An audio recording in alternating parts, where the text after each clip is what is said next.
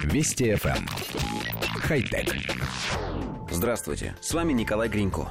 Компания Tesla сообщила, что водитель автомобиля Tesla Model S, находящегося в полуавтоматическом режиме управления, попал в аварию со смертельным исходом.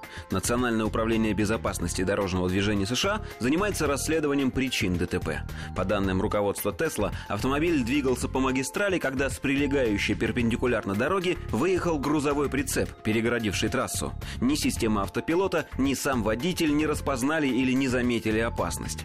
Предположительно, этому поспособствовал белый белый кузов на фоне ярко освещенного неба. В результате электрокар, не притормаживая и не уходя от столкновения, на полном ходу заехал под прицеп, и удар корпуса прицепа пришелся на лобовое стекло.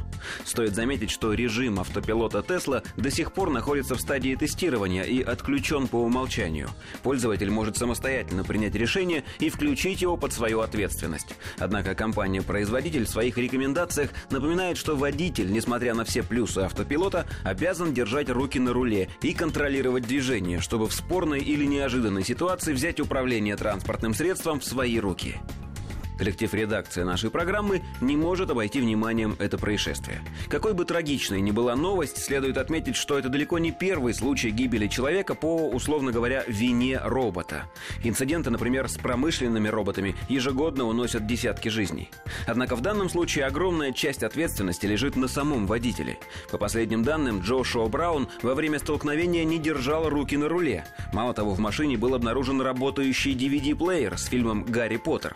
Все-таки все функция автопилота пока еще работает в тестовом режиме и пробудет в нем, думается, еще лет 20, и водителю строго-настрого запрещено отвлекаться от органов управления машиной.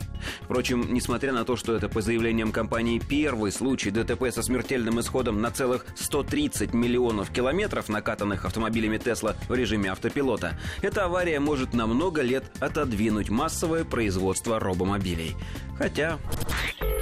Вести FM хай-тек.